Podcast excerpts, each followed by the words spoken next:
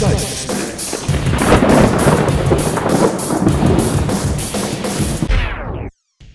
Hallo, grüß Gott, moin moin, wie auch immer und herzlich willkommen zur 110. Ausgabe von Dübels Geistesblitz. Der Weltraum. Unendliche Weiten. Ja, das waren noch Zeiten, als das gute alte Raumschiff Enterprise durchs Universum gerast ist, um, wie hieß es noch so schön, fremdes Leben und neue Zivilisationen zu entdecken. Und liebe Hörer, auch wenn es vielleicht unter euch welche gibt, die mit diesem ganzen Star Trek Science-Fiction-Kram nichts anfangen können, so bin ich mir sicher, dass auch ihr schon mal auf der Suche nach intelligenten Lebensformen wart. Und sei es nur am anderen Ende einer Telefonleitung, während ihr versuchtet, einen Termin mit dem Handwerker wegen der defekten Heizung auszumachen. Aber warum erzähle ich euch überhaupt etwas über die Suche nach neuen Lebensformen? Die Antwort ist relativ simpel. Ein kleiner Artikel auf chip.de hat mich darauf gebracht, denn äh, grundsätzlich ist es ja so, dass Leben dort entsteht, wo man der Natur ihren Lauf lässt.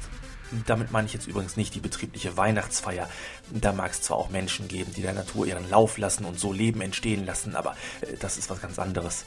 Nein, ich meine Leben im einfacheren Sinne. So äh, auf der Ebene der Ursuppe, wo kleine Mikroben herumwuseln, sich zusammenschließen und verknüpfen, kurz überlegen, was sie werden wollen und dann beispielsweise als Radio-Fernsehtechniker eben aus dieser Ursuppe heraushüpfen.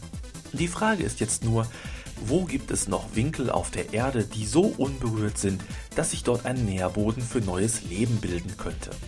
Im Regenwald, am Nordpol, am Südpol, äh, irgendwo auf dem Gipfel des Mount Everest? Die Antwort ist verblüffend einfach. Bei euch und mir zu Hause. Und spätestens jetzt fallen doch auch euch bestimmt die ganzen unberührten Winkel eurer Wohnung ein, oder? Dachboden, Keller, so die Orte, wo all die Dinge hinkommen, die erstmal nur aus dem Weg geräumt werden sollen, aber im Endeffekt dann doch dort ihren finalen Endlagerungsort erreicht haben. Und dann dort unter dem staubigen Mantel der Zeit auf den niemals kommenden Tag warten, an dem sie wieder hervorgeholt werden. Weitere Orte, wo niemals ein Staubtuch das Wunder des Lebens zunichte machen könnten, wären unter dem Bett, hinter dem Wohnzimmerschrank oder äh, zieht doch mal euren Elektroherd aus der Ecke jenem Ort, wo Fettspritzer eine wundervolle Symbiose mit Staubflocken eingehen können, eventuell das eine oder andere Schinkenwürfelchen, welches sich aus einer Pfanne mit Bratkartoffeln gestohlen hat, mit aufnehmen, um sich dann evolutionär weiterzuentwickeln. Der einzige Grund, warum eigentlich kurz darauf kein Staubfett-Schinkenwürfelmonster durch die Wohnung rennt, ist, äh, dass es meist genug damit zu tun hat, sich gegen den seit März 2005 hinter die Spüle gefallenen gebrauchten Senseo-Pad zu wehren, der mittlerweile eine Allianz mit einem ebenfalls hinter dem Schrank gerutschten Stück Mettwurst eingegangen ist. Aber jetzt will ich auch langsam mal zum Punkt kommen. Es gibt noch einen weiteren Ort, wo sich Leben entwickeln kann. Und wenn ihr diesen Podcast gerade an eurem Rechner hört, dann schaut euch doch mal eure Tastatur genauer an. Laut dem mir vorliegenden Artikel bei chip.de, der zwar schon etwas älter ist, aber garantiert nichts an Aktualität eingebüßt hat, befinden sich auf einer Tastatur mehr Krankheitserreger als auf einer Toilette. Klar, eine Toilette wird im Regelfall doch öfter gereinigt als eine Computertastatur, aber recht beeindruckend fand ich dann doch die Aussage des Mikrobiologen Peter Wilson. Die Tastatur ist häufig eine Spiegelung dessen, was in Nase und Darm zu finden ist. Na Mahlzeit. Es soll sich tatsächlich so verhalten, dass es Tastaturen gibt, die quasi noch nie gereinigt wurden und unter anderem Bakterien Lebensraum bieten, die eine Lebensmittelvergiftung auslösen können. Aber auch wenn dies relativ menschenfeindliche Bakterien sind, immerhin, da steckt Leben in den Computertastaturen. Die Frage ist nur, ist das wirklich die Art von Leben, die Captain Kirk und der Rest der Enterprise-Besatzung im Universum suchen? Falls ihr also demnächst einen recht großen Mann im blauen Schlafanzug mit spitzen Ohren an eurem Computerarbeitsplatz erwischt, äh, der mit seinem Scanner eure Tastatur untersucht und dabei faszinierend murmelt, es wird mal wieder an der Zeit, eure Tastatur zu säubern.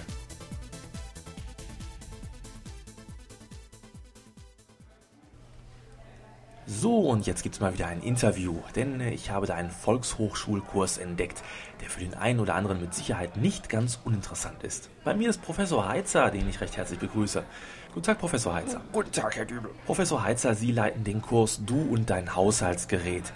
Wie setzt sich denn äh, die Zielgruppe Ihres Kurses so zusammen? Äh, nun, ich spreche mit meinen Unterrichtseinheiten junge Single-Männer, die gerade von zu Hause ausgezogen sind, als auch verheiratete Männer an, die allein in der Wohnung leben weil die Frau beispielsweise mit ihren Freundinnen gerade Urlaub in Ägypten macht oder zur Kur weg ist, um äh, ihr Alkoholproblem in den Griff zu bekommen. Ah ja, äh, welchen Problemen sind diese Menschen denn so ausgesetzt? Oh, das sind äh, eigentlich recht banale Dinge.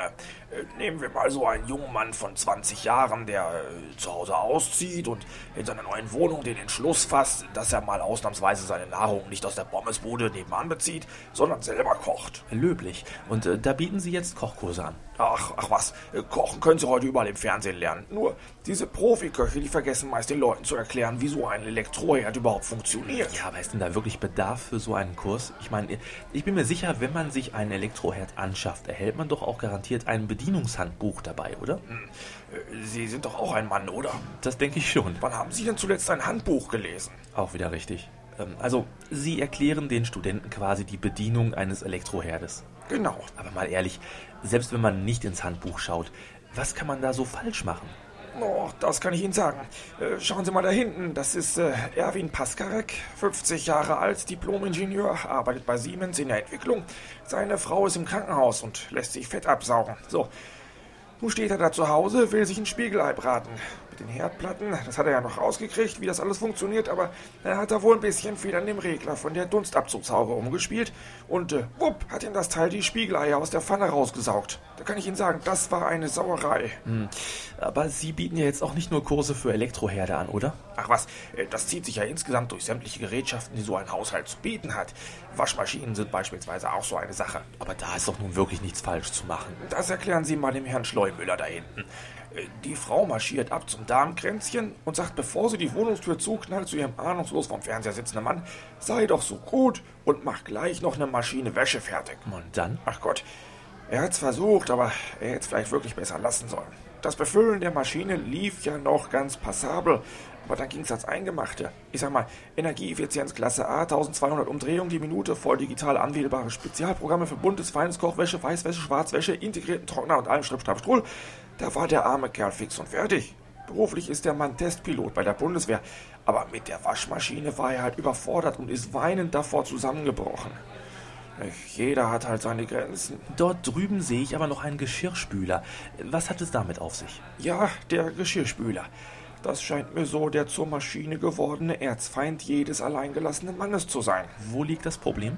Oh, es beginnt damit, dass viele gar nicht wissen, dass man die dreckigen Teller in das Gerät einräumen muss. Letzte Woche erst war ich zu einem Hausbesuch bei Herrn äh, Klagenpöhl. 35 Jahre, ist als Programmierer bei Microsoft tätig. Riesige Stapel von verschimmelten Tellern hatte der auf seiner Spülmaschine stehen und hat einfach nicht begriffen, wieso da kein Erfolg festzustellen war. Oh. Ja, da ist viel Leid zu sehen, wenn man Wohnungen betritt, wo Männer allein leben. Aber es gibt ja auch schöne Augenblicke. Beispielsweise die strahlenden Gesichter der Menschen, wenn man ihnen zeigt, wo die Geräte den Einschaltknopf haben. Das glaube ich gern. Aber bei der Spülmaschine gibt es auch noch die Frage, äh, was überhaupt so alles reingehört. Viele verstehen ja auch gar nicht, äh, warum es überhaupt unterschiedliche Reinigungsgeräte für Wäsche und Geschirr gibt. Da ist schon mal viel Aufklärungsarbeit zu leisten. Hm. Äh, was mich zum Schluss aber noch interessiert, es geht ja jetzt hier nur um Männer. Wie schaut es denn mit Frauen aus? Gibt es selbstverständlich auch. Ach, danke. Äh, wieso jetzt das? Also ganz ehrlich, ich, ich fand das jetzt schon ein wenig deprimierend, was Sie mir da erzählt haben. Und wenn ich das hier alles so sehe und höre, dann bekommt man ja fast den Eindruck, dass Männer im Alltag völlig aufgeschmissen sind. Äh, naja. Aber wenn Sie jetzt sagen, dass es da auch Frauenkurse gibt, äh, was wäre das denn zum Beispiel? Programmierung eines DVD-Rekorders oder äh, rückwärts einparken? Oder äh, wie wär's damit?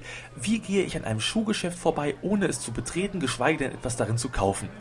das ist auch gut, oder? Ach so. Nein, dann äh, habe ich Sie jetzt falsch verstanden. Äh, wie? Ja, es gibt hier die Frau Dr. Herkenschmidt, aber die leitet selbst einen Kurs. Scheibenwischer wechseln leicht gemacht. Wir hatten da letzte Woche den Fall des Kfz-Mechanikers Heinrich Reuse, der sich dabei versehentlich fast ein Auge ausgestochen hätte. Und äh, Frau Dr. Herkenschmidt hat sich freundlicherweise bereit erklärt. Danke, aber ich glaube, ich will gar nicht mehr hören. Äh, vielen Dank auch für Ihre Zeit, Herr Professor Heitzer. Immer wieder gerne. Ja, und somit verabschiede ich mich dann auch gleich bei euch. Wenn ihr mögt, dann schreibt doch was Nettes auf www.dübelsgeistesblitz.de. Wir hören uns dann also nächste Woche wieder zur Schnapszahlfolge 111. Also bis dann, euer Dübel. Tschüss.